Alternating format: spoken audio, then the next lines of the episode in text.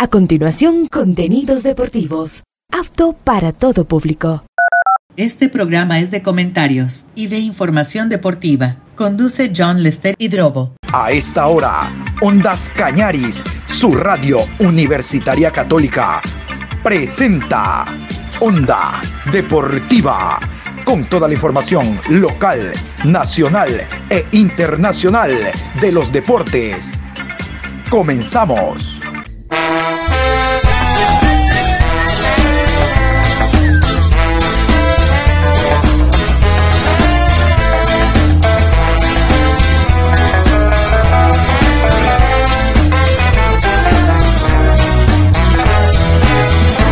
Eso ahora vamos a bailar para cambiar esta suerte. Si sabemos gambetear para ausentar la muerte. Para cambiar esta suerte. Si sabemos gambetear para ausentar la muerte.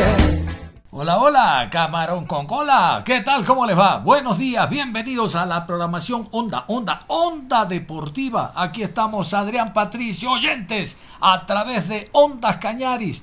Hoy estamos lunes 19 de febrero, programa 1377 a lo largo del día. Iniciando esta nueva semana con la bendición de Papito Dios. Vamos a tener mucha, mucha información. Semana de Copa Libertadores de América, segunda fase de Copa Libertadores de América, igual tenemos un equipo ecuatoriano, el Nacional, izquierda, dos, tres, cuatro, el Nacional jugará visitante este jueves, todos somos el Nacional, que no va en las mejores condiciones, bueno, sí, eso hablaremos luego, Vamos a hablar también, ah, los ecuatorianos. Entre martes y miércoles hay cuartetas, quintetas, sextetas, observadores. Los árbitros no tomaron en cuenta. Martes y miércoles vamos a estar presentes en Copa Libertadores de América como jueces. Vamos a hablar también después de la pausa de las noches, tardes, madrugadas de presentación que hubo este fin de semana. Hablaremos de la explosión azul, la noche del rodillo rojo, la noche albirroja. Hablaremos de la noche blanca. Independiente del Valle también jugó. Barcelona realizó un amistoso contra el equipo de Muchurruna. No es noche. La noche es este sábado. Este sábado será noche amarilla en Quito. Pero de eso le vamos a hablar después porque hay mucha información. Vamos a iniciar con el de Manabi, como dijeron en la transmisión allá en Anaheim, California. El señor Carlos Vera, hombre luchador de la UFC, participó este fin de semana. Perdió, sí, es verdad, pero en todo caso vamos a conocer lo que ha realizado el Manavita, luchador ecuatoriano de la UFC y vamos a iniciar por partes. Iniciemos con la preparación. Oiga, la preparación fue estupenda. Vamos a enterarnos casualmente de lo hecho por Vera en, este, en esta lucha del fin de semana allá en California. Nos enteramos. Carlos Contreras Legaspi para ESPN Deportes con el tercer ecuatoriano en el roster actual del UFC, Carlos Vera. Carlos, pues fue un camino muy largo, muchas oportunidades y al fin, al fin ya estás aquí en una semana de pelea eh, con eh, de verdad con un rival eh, muy interesante en UFC 298. Sí, la verdad que es un, un, orgullo, un honor y es una jornada que hemos tenido que ha sido difícil, pero esa es la jornada de un peleador, ¿no? Arriba, abajo, derecha, izquierda, uno tiene que estar listo para cualquier cosa y y se llegó, se presentó la oportunidad y obviamente tomamos ventaja. es mucho tiempo entrenando, viviendo aquí en Estados Unidos, eh, peleando en, escena, en la escena regional, ¿no? Tu nombre sonaba como buen prospecto hace mucho tiempo. Te dan esta primera oportunidad en The Ultimate Fighter, ¿no? ¿Cómo viviste todo eso? Y es el proceso que ha sido este año, ¿no? Desde haber estado en la casa de TUF hasta hoy que ya pues, llega la oportunidad del debut. Claro, hace un año atrás justamente peleé en el Ultimate Fighter y peleé contra el campeón Bracatona. Obviamente eh, no gané la pelea, pero fue gran, gran experiencia contra un buen campeón. Y, ah, y la verdad que el Ultimate Fighter me preparó para, para las luces que brillan aquí enfrente de ti, para los personajes grandes, para, para, lo, para el show. Te, preparó para el show y aquí estoy listo no siento que nada de esto es nuevo, porque ya lo he, ya lo he vivido debajo de, de TUF y antes de eso estaba también uh, peleando debajo de Fury. Y Fury me dio buena también publicidad y una plataforma muy grande para, para aprender cómo, navegar dentro de, este, de esta escena. Entonces, aunque sea algo nuevo, me siento muy cómodo y familiar.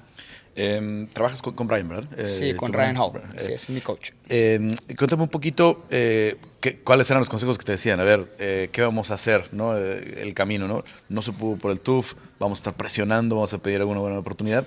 Y luego eso llegó a finales del año pasado, ¿no? Cuando era- se, se abre la posibilidad de que peleas con Daniel Marcos, la pelea se cayó por creo que un tema ahí de papeleo, ¿no? Del, de alguna, de- del visado o algo por Sí, el el estilo. visado de él. Y a final de cuentas se abre esta nueva oportunidad. ¿Cómo fueron estas semanas de decir, a ver, parece que está el contrato, parece que no está, nos firman, no nos firman? ¿Cómo fue esta, o qué consejos te dieron ahí tus compañeros y, tus coaches? La verdad que mis coaches, mis compañeros, vivimos un, un estilo de vida bien similar. Entrenamos todos los días, estamos siempre listos. Aunque uno no esté preparándose para una pelea específicamente, eh, estamos listos para cualquier oportunidad que venga.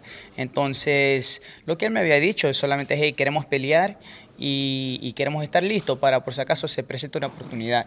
Y justamente nos estábamos preparando para una pelea para Fury ah, y, y cayó la pelea porque nos dio la oportunidad eh, la UFC para pelear contra Daniel Marcos y obviamente no sucedió por, por los, los problemas del visado de, de Marcos, pero nos llamaron hace tres semanas atrás y nos dijeron, "Eh, hay una oportunidad contra un oponente nuevo, un contrincante invicto, Rinya Nakamura, ¿estarías disponible? Yo le dije, claro que estoy disponible, no me importa quién sea, estamos listos para pelear y aquí estoy hoy. Y obviamente estabas esperando esta oportunidad del debut, pero eh, es un rival que nadie quería pelear, es un tipo con mucho talento en la lucha, ¿no? Eh, muy laureado como, como luchador, que obviamente también está progresando en- en el striking. ¿Cómo, ¿Cómo te preparas para una pelea que claramente él, su, su estilo es llevar al piso, ¿no? Es donde, trata de, dominar a los oponentes? Eh, su estilo es llevar al piso y su estilo es también boxeo fuerte con patadas fuertes. O sea, el tipo es un tipo peligroso, es un tipo de, de garra y, y la verdad que nos hemos estado preparando con, con un estilo un poco diferente, de pies, un poco más de movimiento, finta, o sea, llevar la pelea donde yo puedo pelear, ¿no? Porque mi movimiento yo creo que va a ser un poquito más... ah, más difícil para, para entender. Y en el piso, pues claro, su pelea es llevar la gente en el piso, pero los últimos siete años ha, sido full jiu-jitsu, ha sido full disciplina en, el- arte en el arte suave, ¿no? Entonces, cuando llegamos al piso, ah, me siento cómodo y tenemos una estrategia para poder ah, contraatacar su, presión. Y, como le digo, con mi última pelea de Catona, yo creo que estuve muy pasivo. Estaba esperando que el tipo haga más ofensiva, pero como él no hizo nada ofensivo ah, y yo no hice nada ofensivo tampoco, fue una pelea un poco más suave. Ahorita estoy planeando yo ser más agresivo y de ley que, que vamos a ver, va a ser una buena pelea. Estoy listo de pie o en el piso. Eso sí, no, no espero la verdad luchar con él porque yo creo que ahí el tipo obviamente me, me va a ganar si el tipo ha luchado desde los 5 o 6 añitos. Entonces es más estrategia y, y llevar la pelea donde yo creo que yo puedo ganar. Es un gran momento para, para Ecuador en el, en, eh, en el UFC, ¿no? en, el MMA, que es un deporte que todavía tiene relativamente poco conocimiento en, Ecuador, pero tienen a un retador dentro de unos días, ¿no? ya en un par de semanas ya nada más, o tres semanas para que pelee Chito por el título. Obviamente Michael Morales, un gran prospecto. ¿Cómo te ha recibido la gente de Ecuador? ¿no? Porque obviamente hay mucha gente que se sorprende, porque yo veo esa reacción a veces, ¿no? No saben, porque a lo mejor no peleaste en una escena regional en Ecuador, ¿no? Porque has estado viviendo en los Estados Unidos, pero ¿cómo, cómo ha reaccionado la gente a saber que hay un representante más en, en estos días que, se hizo público y que llegó a las noticias y todo? Claro, inicialmente la gente no conocía porque sí, yo no, yo no, eh, mi carrera ha sido dentro de los Estados Unidos y en Brasil, ah, pero yo no he peleado en Ecuador. Pero ah, la prensa ecuatoriana siempre ha estado bien vigilante, me- se han comunicado conmigo ya desde que firmé con Fury y poco por poco la, la gente ha estado detrás de mí, detrás de mí, obviamente ahorita que tengo una plataforma aún más grande, ah, la gente me está recibiendo muy bien. Obviamente van a haber personas que no, no van a hablar bien de uno, pero eso es parte del negocio, ¿no? Van a haber gente que, que habla mal, hay gente que habla bien, pero todo el mundo sabe que vengo aquí a representar a la TRI, saben que vengo aquí orgullosamente ecuatoriano y listo para, para dar guerra, para tener garra. ¿De qué parte de Ecuador eres? Yo soy de Manta, Manta Manaví. Manta. Es como un par de horas de Chone, de donde viene Chito.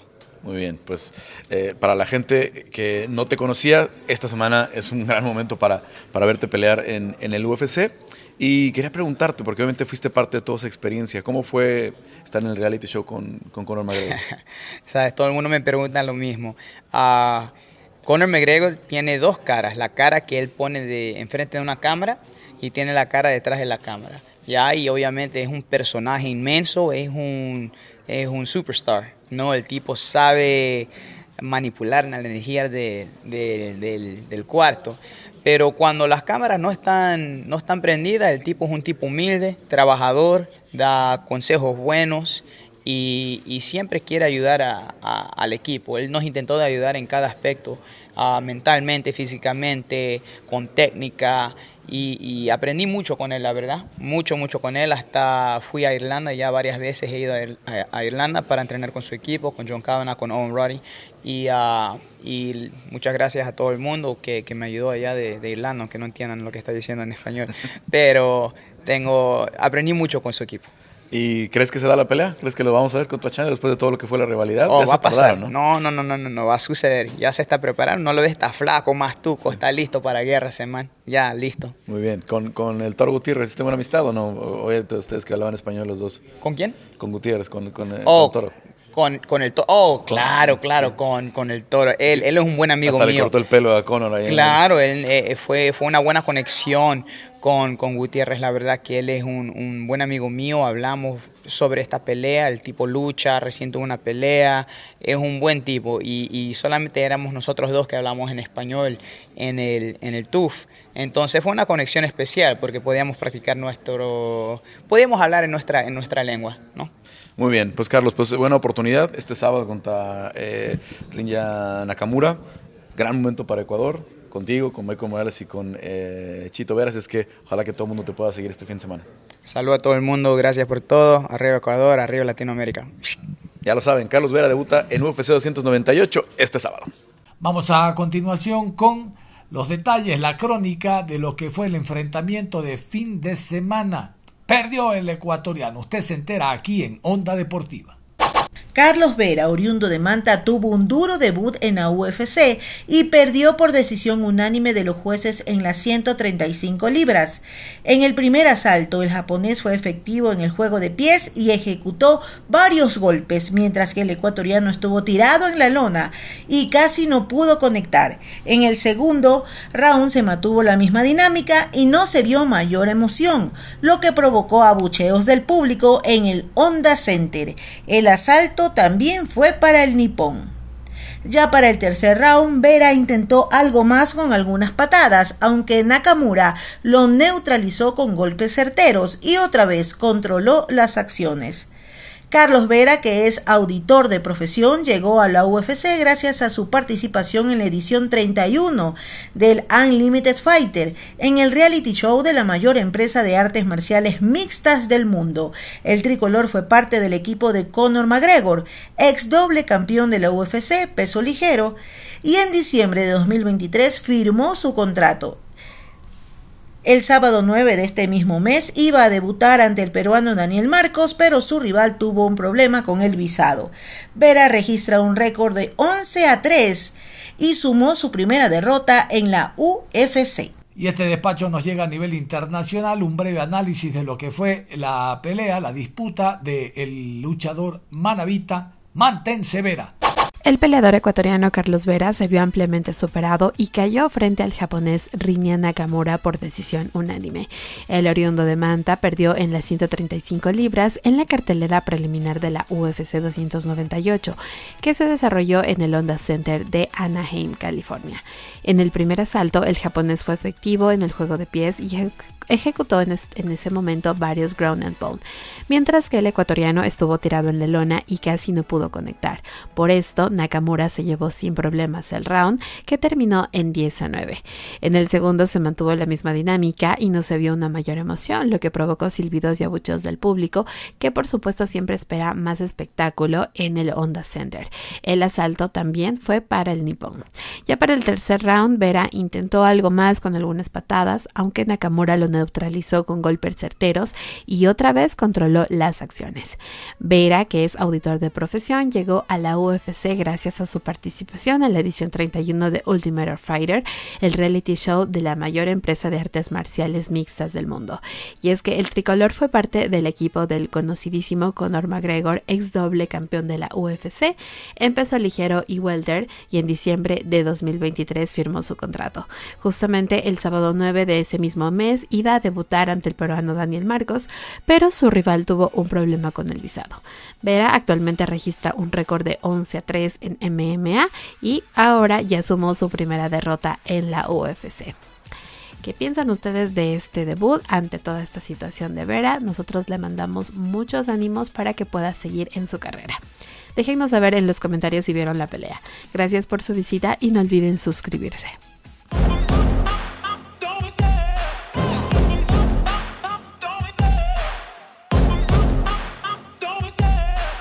Escuchaban abogado de profesión Carlos Vera y este otro despacho también donde analiza la actividad del deportista ecuatoriano. El ecuatoriano Carlos Vera se estrenó como el cuarto tricolor en llegar a UFC, pero perdió con Rinya Nakamura dentro de las preliminares del UFC 298. Vamos con resumen del combate. Apenas comenzó el asalto chocaron patadas y Nakamura aprovechó una giratoria para derribar a Vera, que buscó el heel hood. Hubo varios scrambles donde el japonés zafaba de los intentos de Vera, que fueron muchísimos y de forma continua. Luego Nakamura comenzó con el ground pound para llevarse el asalto. En el segundo round la situación fue similar, y también en el tercero. Cuando Vera intentó una patada, fue llevado al suelo y ahí se mantuvo desde el minuto 4 con 30 segundos. Hubo un intento de riña con un triángulo de brazos, pero no lo consiguió. Sin embargo, cerró con suplex y con ground pound. En la última ronda, Vera sacó sus patadas, recibió una izquierda potente, pero en ese corto tiempo pudo conectar de lleno. Sin embargo, cuando Vera buscó una giratoria, cayó al suelo y desde ahí le costó pararse. A falta de 2 minutos con 33 segundos, el manavita buscó un triángulo invertido, pero la pelea cerró con Nakamura controlando y asegurando el triunfo. Los tres jueces lo vieron ganar, por 30-27, para que Nakamura estira una victoria a su invicto, 3 en UFC y las últimas dos por decisión unánime. Por el lado del ecuatoriano me parece que tuvo un buen estreno, a pesar de los abucheos del público porque no fue una pelea espectacular de grandes intercambios. En las apuestas estaba muy favorito Nakamura, que uno podía pronosticar una finalización, pero que nunca estuvo cerca. Ahora Vera, esperando que tenga un combate en un tiempo normal y ya no en corto aviso, podrá tener una mejor preparación para demostrar todo su potencial. Donde ya dejó ver que puede ser un peligro en el suelo. Si se descuidan, puede someterlos. ¿Cómo viste el debut del ecuatoriano en UFC? Deja tu respuesta en los comentarios. Ya sabes, si te gustó el video, no olvides dar tu like y de suscribirte para más contenido. Nos vemos en la próxima. Estás escuchando la estación Radio Ondas Cañaris y el programa Onda Deportiva. Les decía Copa Libertadores de América, cambiamos de deporte, hablemos de Copa Libertadores de América. Martes, miércoles y jueves hay muchos partidos donde están inmersos los ecuatorianos como eh, árbitros, asistentes y bar y también un equipo nacional. El Nacional participa este jueves. Vamos a meternos entonces en la Libertadores de América.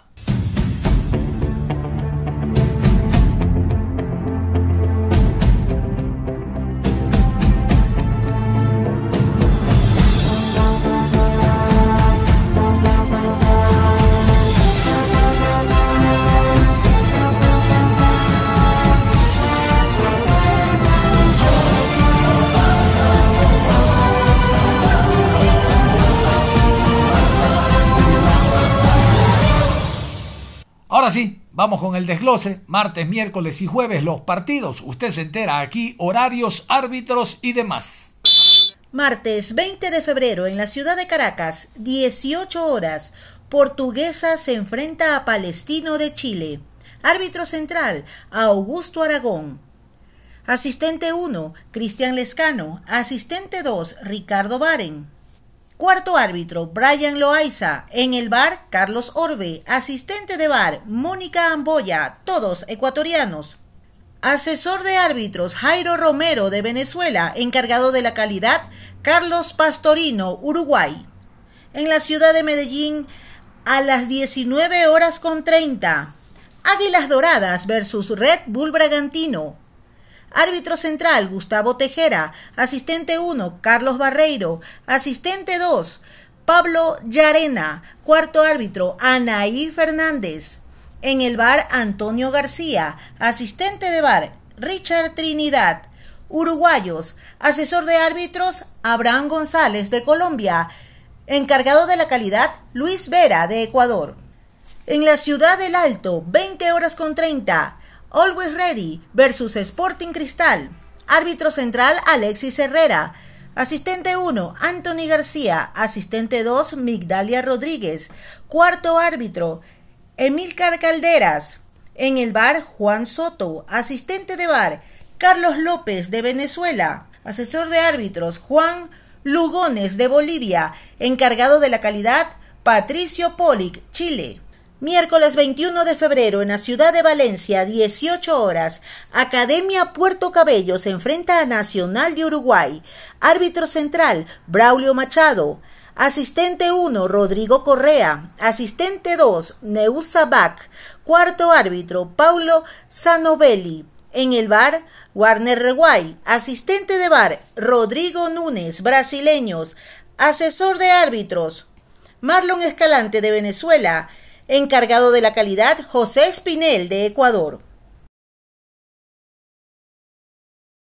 En la ciudad de Asunción, a las 21 horas con 30, Nacional de Paraguay versus Atlético Nacional de Colombia.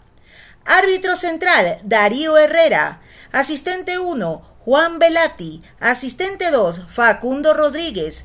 Cuarto árbitro, Laura Fortunato. En el bar, Silvio Truco. Asistente de bar, Pablo Dóvalo, argentinos. Asesor de árbitros, Joel Ruiz, de Paraguay. Encargado de la, de la calidad, Pericles Cortés, Brasil. En la ciudad de Cochabamba, a las 20 horas con 30, Aurora versus Botafogo. Árbitro central, Cristian Garay. Asistente 1, Alan Sandoval. Asistente 2, Gabriel Ureta. Cuarto árbitro, Juan Lara. En el bar, Fernando Béjar. Asistente de bar, Benjamín Sarabia, chilenos. Asesor de árbitros, Oscar Maldonado, de Bolivia. Encargado de la calidad, Christian Sheyman, de Chile. Jueves 22 de febrero en la ciudad de Asunción, 19 horas. Esportivo Trinidense recibe a El Nacional de Ecuador. Árbitro central Roberto Pérez. Asistente 1, Enrique Pinto. Asistente 2, Stephen Atoche. Cuarto árbitro, Milagros Arruela.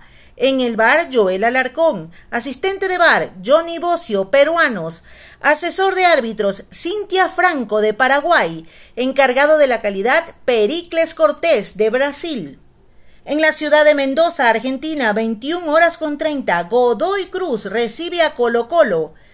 Árbitro central, Flavio de Sousa.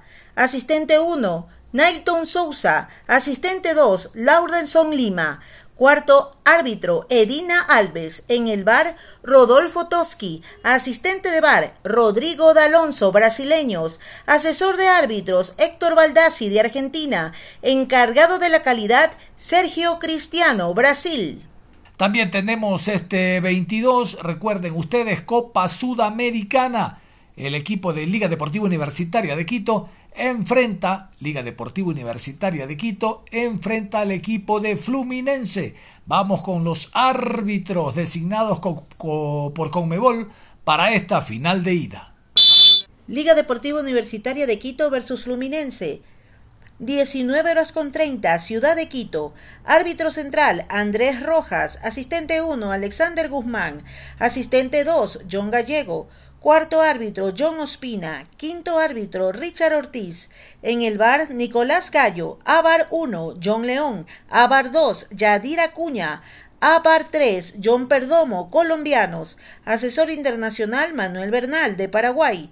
Encargado de la calidad, Gustavo Rossi, argentino.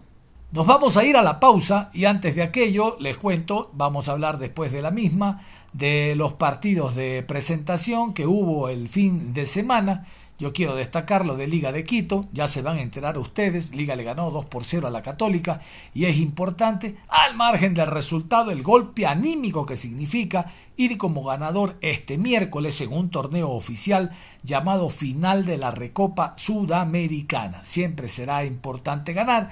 Les contaremos también lo de la explosión azul acá en la ciudad de Cuenca, en el estadio Alejandro Serrano Aguilar. Hubo una muy buena entrada. Al final MLE ganó MLE no juega nada, pero siempre es importante para tranquilizar a la hinchada, que el mismo dirigente se tranquilice, los jugadores, que las cosas se están haciendo bien. Bueno, les adelanto que el fin de semana se vienen también partidos de presentación. La tarde naranja. ¿Y qué es? Libertad va a presentar a su equipo allá en el Reina del Cisne. Se viene también la tarde celeste, el domingo Macará Deportivo Quito, la noche amarilla el día sábado Barcelona, entiendo que será contra Deportivo Quito, el día viernes la noche colorada Deportivo Cuenca enfrentando Independiente del Valle, vea usted. Nos vamos a ir a la pausa y luego vamos a continuar hablando de más eh, detalles de lo que significa esta previa de la Liga Pro.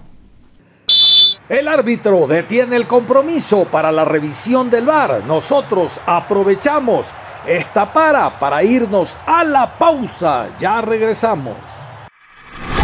Onda Deportiva. Después de revisar el VAR, el árbitro reanuda con un... Y nosotros continuamos con la programación deportiva. Regresamos con... Onda Deportiva. Aquí estamos y seguimos en la programación Onda Deportiva. El fin de semana hubo encuentros de carácter amistosos, noches, tardes, madrugadas, mañanas de presentación de los clubes. Vamos a continuación con un repaso general. Ah, ah, y hablar de la noche amarilla. Este fin de semana en Cato, Barcelona, ante el rival se lo digo después. Noche amarilla en Quito. Escuchemos todos estos partidos del weekend. Liga de Quito obtuvo una victoria en la Noche Blanca 2024, luego de vencer 2 por 0 a la Universidad Católica con un doblete de Jairon Charcopa.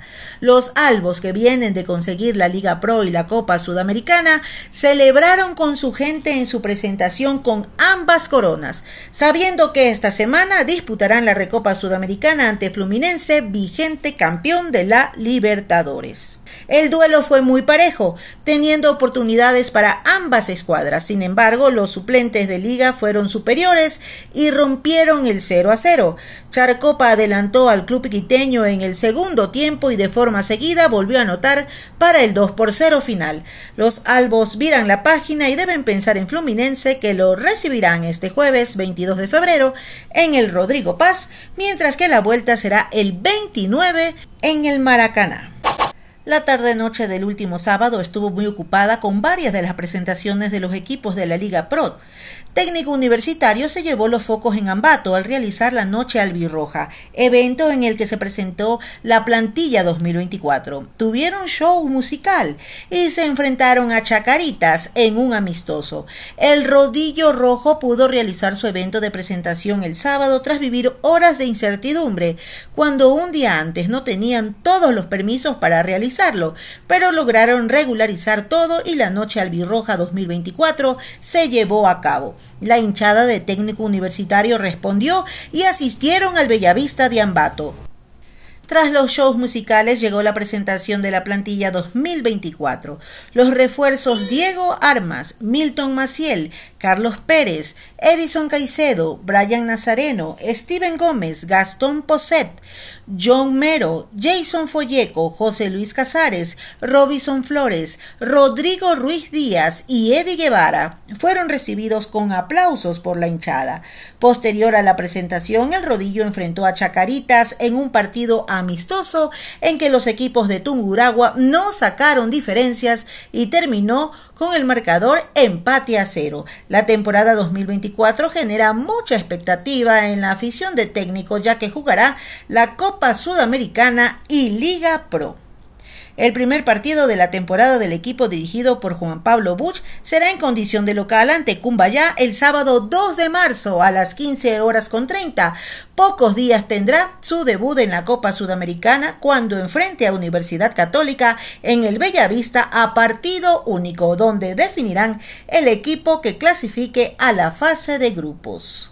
Los zambateños se verán las caras con la Chatoleí el jueves 7 de marzo a las 21 horas técnico universitario tiene dos semanas más para preparar el arranque de la temporada 2024, la cual iniciará con una semana muy intensa al tener la Liga Pro y Copa Sudamericana. Música, banderas y luces pintaron de azul y plomo el estadio Alejandro Serrano Aguilar, donde se jugó la Explosión Azul 2024. Emelec presentó a su plantilla e indumentaria en un marco festivo en la capital azuaya. El evento se inició a las 15 horas en el estadio ASA con la intervención musical de la banda de la Boca del Pozo. Cerca de 7.000 personas recibieron con aplausos y cánticos al renovado plantel eléctrico que en el 2024 busca reivindicar su última campaña en la que no se clasificó para los torneos internacionales y peleó los puestos del descenso. Cristian Novoa fue el más ovacionado por los hinchas de Melec. El jugador de 36 años regresó al club guayaquileño 18 años después tras su exitoso paso por el fútbol de Rusia. Todos estamos mentalizados en que si estamos aquí es para ser campeones, dijo Novoa tras la presentación. A causa de una molestia física no formó parte del partido ante Libertad de Loja.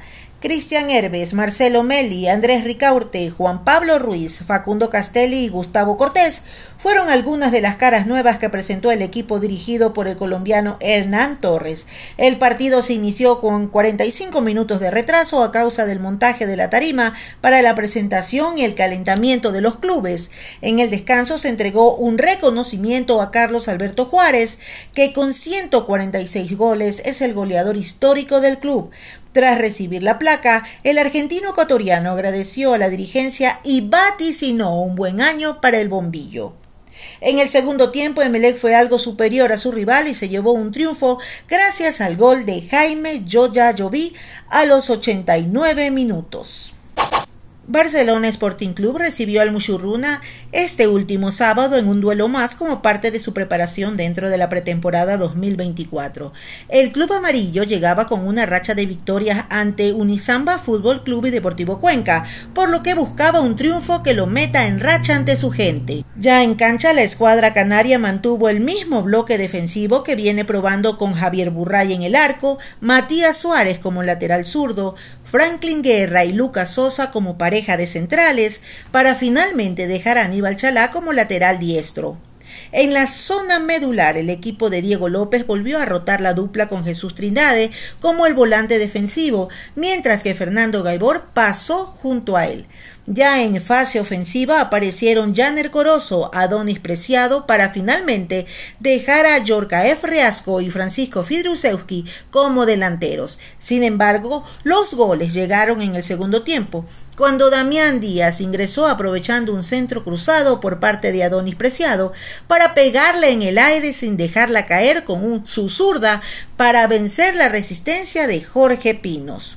Estás escuchando la estación Radio Ondas Cañaris y el programa Onda Deportiva. Hoy tengo fiesta en el Monumental.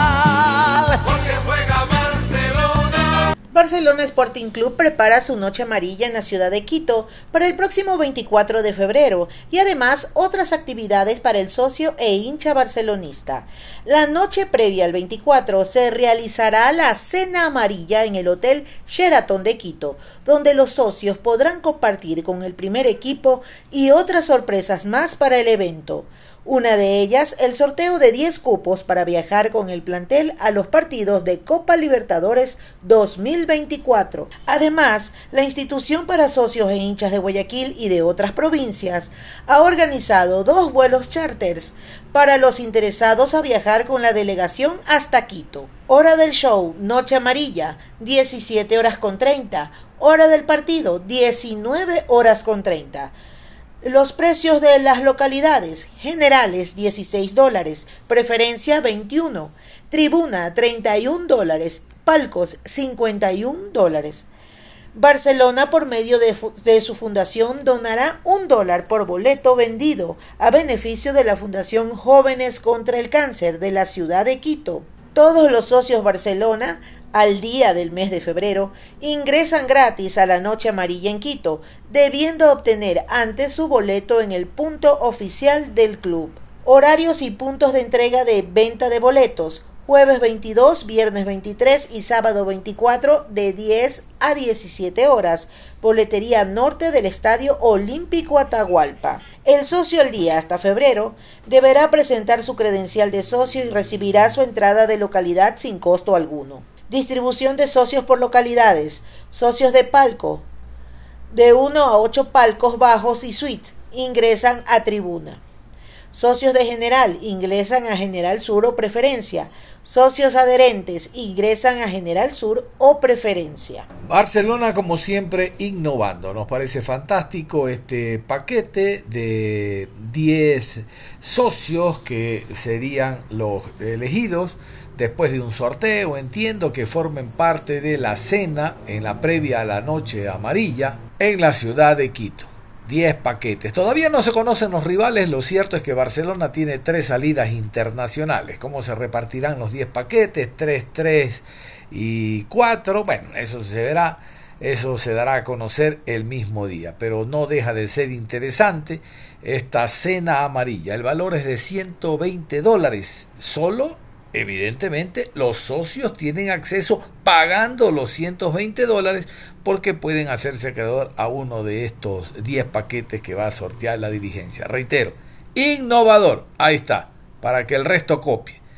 Y no estoy hablando como hincha del Barcelona, para nada pero los que tienen memoria recordarán, década del 80, fue Isidro Romero Carbo quien observando lo que se hacía a nivel internacional, concretamente en Europa, hacía la presentación del equipo.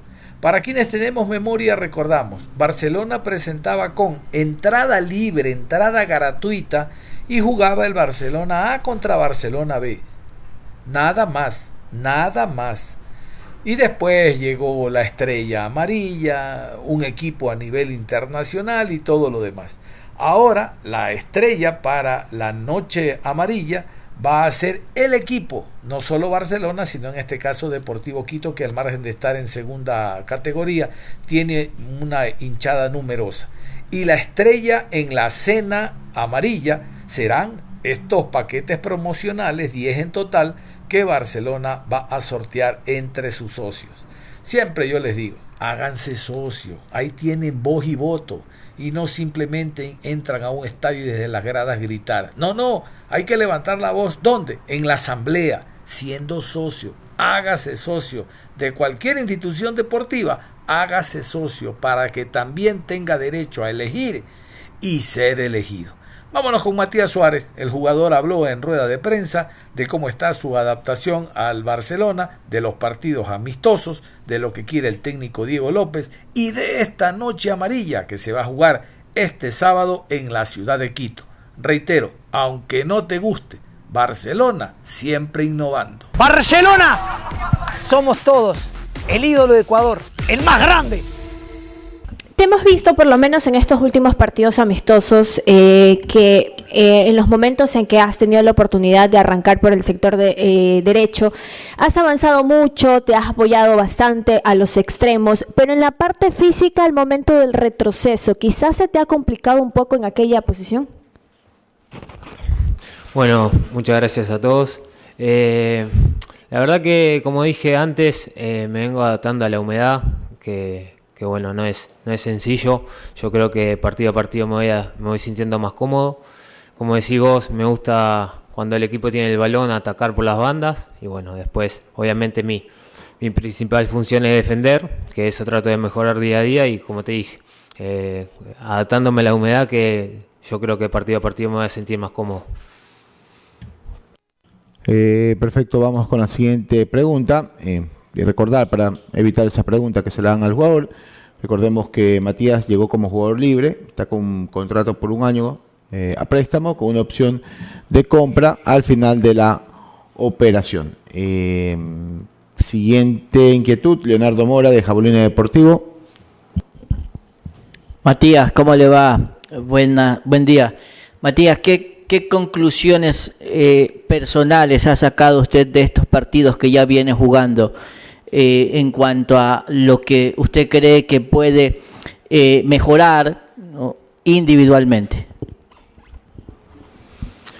Bueno, es casi parecida la pregunta. Eh, digo que, que, partido a partido me voy, a, sentir más cómodo, tanto en ataque como en defensa. trato de, adaptarme a lo que pide Diego, eh, que, que, bueno, que trate de hacer mucho sacrificio, el día y vuelta a los laterales, apoyarme con, bueno, en este momento que estoy jugando con Janner. Y bueno, como te dije antes, eh, mi principal función es, es defender, pero como dije, partido a partido voy a ir mejorando y me voy a sentir más cómodo. Jofre Tomolá de Radio Bancavilca, por favor. Aquí, Matías, saludo para todos.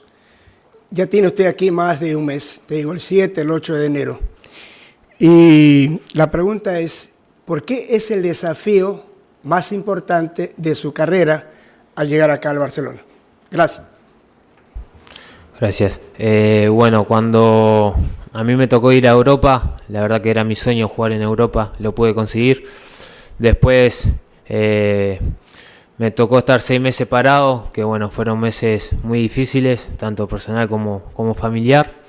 Y después cuando tocó este desafío, que como dije, es, Barcelona es el más grande de Ecuador, siento que es que, fue así, que es el desafío más importante de mi carrera, por eso lo tomo día a día haciendo las cosas de la mejor manera.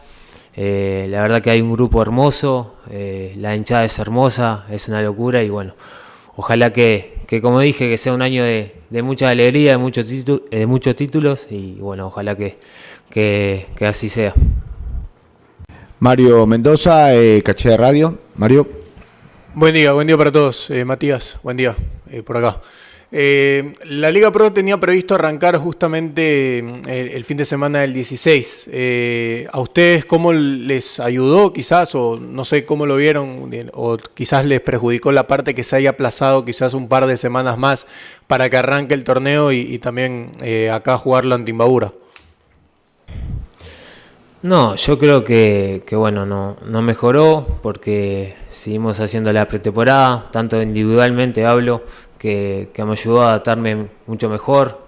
Eh, lo dije antes, eh, por suerte la pretemporada la pudimos hacer afuera y, bueno, cuando vine me, sentí mucho mejor, tanto como eh, en la humedad y en el físico y bueno, después bueno, en lo grupal vamos afinando los detalles, tanto los errores como, como las virtudes y bueno, así estamos trabajando para cuando llegue el primer partido hacerlo de la mejor manera. Eh, siguiente pregunta, Sergio Basantes de la Redonda de Guayaquil. Hola, buenos días, eh, Matías, Luigi también y para todos, buenos días. Eh, Matías, cuando llegaste sabías y conocías seguramente de la presión de estar en un equipo grande, de lo que iba a ser pues también estar en, en Barcelona. Ya has podido palpar eso, estuviste ahora en, en, New Jersey también con el equipo. ¿Cómo has vivido y cómo has tomado también estos días donde ya la gente te va reconociendo y seguramente te va pidiendo y más adelante seguramente también exigiendo más cosas? Gracias. Bueno, la verdad que yo en Uruguay tuve Nacional, ya, ya sé lo que es jugar en un equipo grande, pero, pero como dije, acá es una locura, hay gente por todos lados. Bueno, fuimos a Estados Unidos, llenaron el estadio, ahora vamos a ir a Quito y sé que hay mucha gente que, que bueno, va a llenar el estadio. Y, y, bueno, es, como dije antes, un desafío hermoso, que, que bueno, ojalá podamos estar a la altura, que sea un año hermoso para, para nosotros y para la gente, y bueno, ojalá que, que así sea. Eh, Cristian Carrasco de Radio Caravana, por favor. Gracias Luigi, buen día, el saludo para Matías. ¿Sientes que hay que está difícil ganarse la titularidad, competitividad en el puesto? El otro día vimos a Perlaza, también ingresó William Vargas, lo hizo bien ante el Cuenca. ¿Qué tal? ¿Cómo sientes? ¿Está difícil ganarse la titularidad en, como lateral por derecha, Matías? Sí, la verdad que, que bueno, hay una competencia linda ahí con Pedro, William. La verdad que, que como siempre digo, tiene que ser una competencia sana, que el que esté mejor, Diego lo va a poner, es así y el que no esté jugando tiene que dar el apoyo al, titular. Así es como un grupo unido consigue grandes cosas y la verdad que, con William con Pedro no, nos llevamos muy bien, tanto adentro como afuera, y eso es, la, base para conseguir cosas. Eh, hablando de Noche Amarilla Quito, eh, recordamos que va a viajar todo el plantel justamente para la presentación del próximo día sábado ya el día de hoy por la tarde van a tener más detalles de apertura de puertas, inicio del show y valores de las entradas, especialmente para los socios. Eh, Diego Ordino, la DirecTV. Diego. Buenos días con todos. Matías, eh, hemos visto un Barcelona mucho más intenso, sobre todo desde los extremos y laterales. ¿Qué les está pidiendo Diego López en comparación al año anterior que no estabas, pero notamos mucha más intensidad, vértigo sobre todo en esa zona? ¿Nos puedes describir? Bueno, cuando yo llegué, Diego pide mucha intensidad, mucho, bueno, como dije, mucho sacrificio, mucho compañerismo, eh, juego por bandas, que, bueno, tenemos puntas muy rápido, hay que, sacarle lo mejor a, ellos y bueno, eh, como, como dije, atacar por afuera, tirar muchos centros para, para los nueve y bueno, así es el juego. Vamos con eh, la siguiente pregunta. Germán Muñoz desde Somos Fútbol. Germán. Hola, por acá, por acá Matías. Buen día. En lo personal, objetivos para, esta temporada, ¿no? Liga Pro, Copa Libertadores, ¿cómo te vienes sintiendo también en estos partidos amistosos? Y el mensaje también para el hincha de Barcelona. Bueno, primero al hincha agradecerle porque que llegué me, me mostró su cariño, su apoyo y la verdad que, eso al jugador lo, lo ayuda mucho. Y bueno, los objetivos es claro, es toda competición que juega Barcelona hay que ganarla, es así. El señor Javier Ruiz de Radio Sucre, por favor. ¿Cómo le va, Matías? Buen día, gracias, Luigi. Eh, Matías, eh, hablando un poquito en concepto, todavía no se ha, no arrancado obviamente el campeonato, pero ¿qué has podido observar de los rivales acá, Emelec, Liga de Quito, de los partidos que seguramente algo ya se va conversando con tus compañeros y de lo que va a ser obviamente tu debut también acá en el fútbol ecuatoriano? Bueno, ahí en el equipo no se ha hablado mucho en eso, porque primero estamos en pretemporada y obviamente nuestro primer objetivo es el primer partido. Pero sé que, que bueno, MLS Clásico son rivales muy, muy difíciles, que, bueno, la gente pide, pide ganar y obviamente nosotros queremos ganarlo, así que bueno, ojalá que sea un año de, mucha victoria y, esperemos que sea así. Eh, Kevin Suárez, por favor, del canal del fútbol. ¿Qué tal, Matías? ¿Cómo estás? Buenos días. Eh, buenos días a todos. ¿Qué tanto sabías, Matías, de Barcelona y del fútbol ecuatoriano antes de llegar? Quizás pediste referencias, amigos que viven acá o que han jugado acá, ex compañeros. Bueno, Barcelona obviamente es conocido en todos lados. Yo antes en Uruguay ya, ya se sabe lo que es Barcelona, la Noche Amarilla. Eh, es un equipo muy grande. Me tocó enfrentarlo en, 2022 como Montevideo City Torque, que, bueno, quedamos afuera, pero la verdad que cuando vine para acá quedé asombrado con, la hinchada, con, el juego de Barcelona y bueno, eh, como dije, muy feliz de estar acá, disfrutando cada día, cada entrenamiento y, ojalá que vuelva a repetir, sea un año de mucha alegría. Eh, Juan Rueda de Vito veo Juan. ¿Qué tal, Matías? ¿Cómo te va? Buenos días. Matías, Dentro de todo, justamente destacabas lo que va a ser jugar en Quito, la presentación y demás, y también tu adaptación. Un poco, no sé si antes has tenido la oportunidad como tal de jugar en la altura, pero ahora vas a tener que cada 15 días subir a la altura. Eh, ¿Cómo te preparas? Porque vas a tener la oportunidad de tener este primer amistoso, esta primera prueba, y muchas veces a los, a los extranjeros les complica esos primeros partidos jugando en la altura. Bueno, ya me ha tocado jugar en, en Liga de Quito, con, Defensor, en mi equipo de, Uruguay. Me sentí bastante cómodo. Obviamente fue, fue mi primer partido ahí. Como decís vos, cuando vayamos a Quito a, hacer la noche amarilla, voy a, voy a ver cómo me siento. Trato de trabajar día a día fuerte para, para que cuando llegue la altura, como decís vos, vamos a jugar cada 15 días y bueno, ojalá que, estemos de la mejor manera. Vamos con la siguiente eh, pregunta. Eh, Sidney Galarza, por favor, de AG Deportes. Gracias, el saludo cordial para todos. Buenos días. Matías, por acá. Eh, si bien es cierto, la Liga Pro, como ya lo mencionaban los colegas anteriormente, eh, van a arrancar un poco tarde. ¿Cómo ha tomado usted estos amistosos, eh, no solamente en la parte física, sino también en las indicaciones del profesor Diego López? ¿Qué le pide el profesor? tirar diagonales, complementarse justamente con su extremo. ¿Cómo han sido estos días de entrenamiento con Barcelona Sporting Club? Muchas gracias. Bueno, como dije antes, el Diego pide que, ataquemos por las bandas, que cuando lleguemos al final tiremos centro para las nueve, eh, que juguemos asociados, juego rápido y bueno, después cuando pierdamos la pelota presionar, presionar muy alto.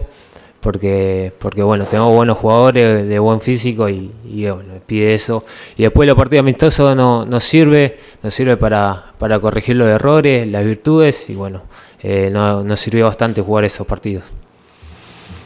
Últimas eh, dos preguntas eh, para los que quieran hacerlo. Terminada la. Esperamos que Matías se retire.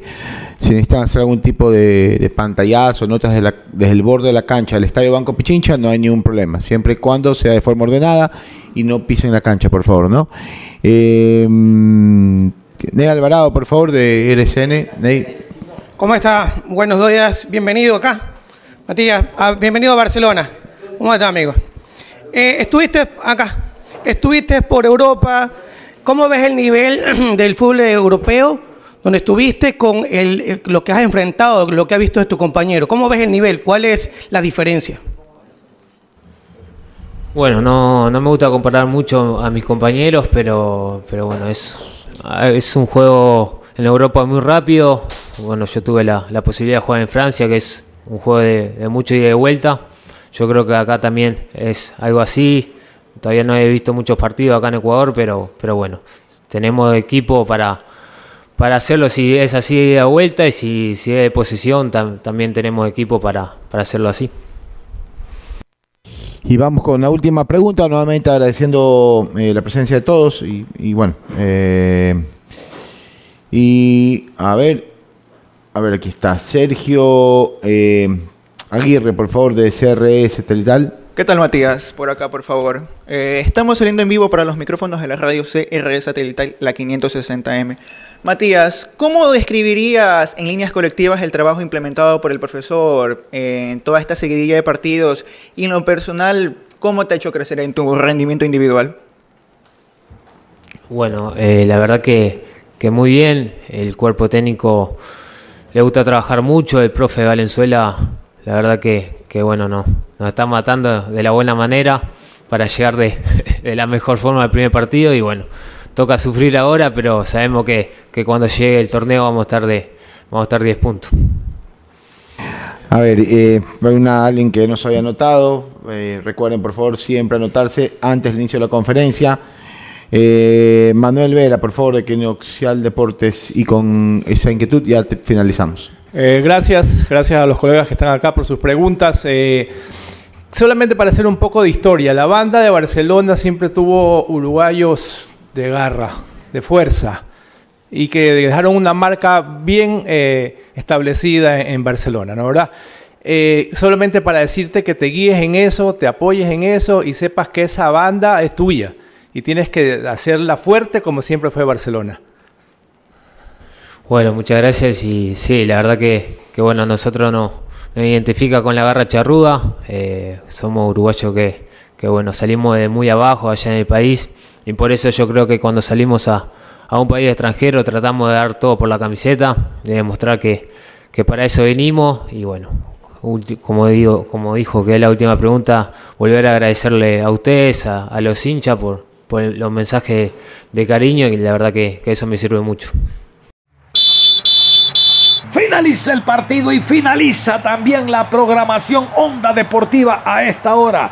No se cambie, los invitamos a que continúen en sintonía de Ondas Cañaris. Si sabemos para la muerte.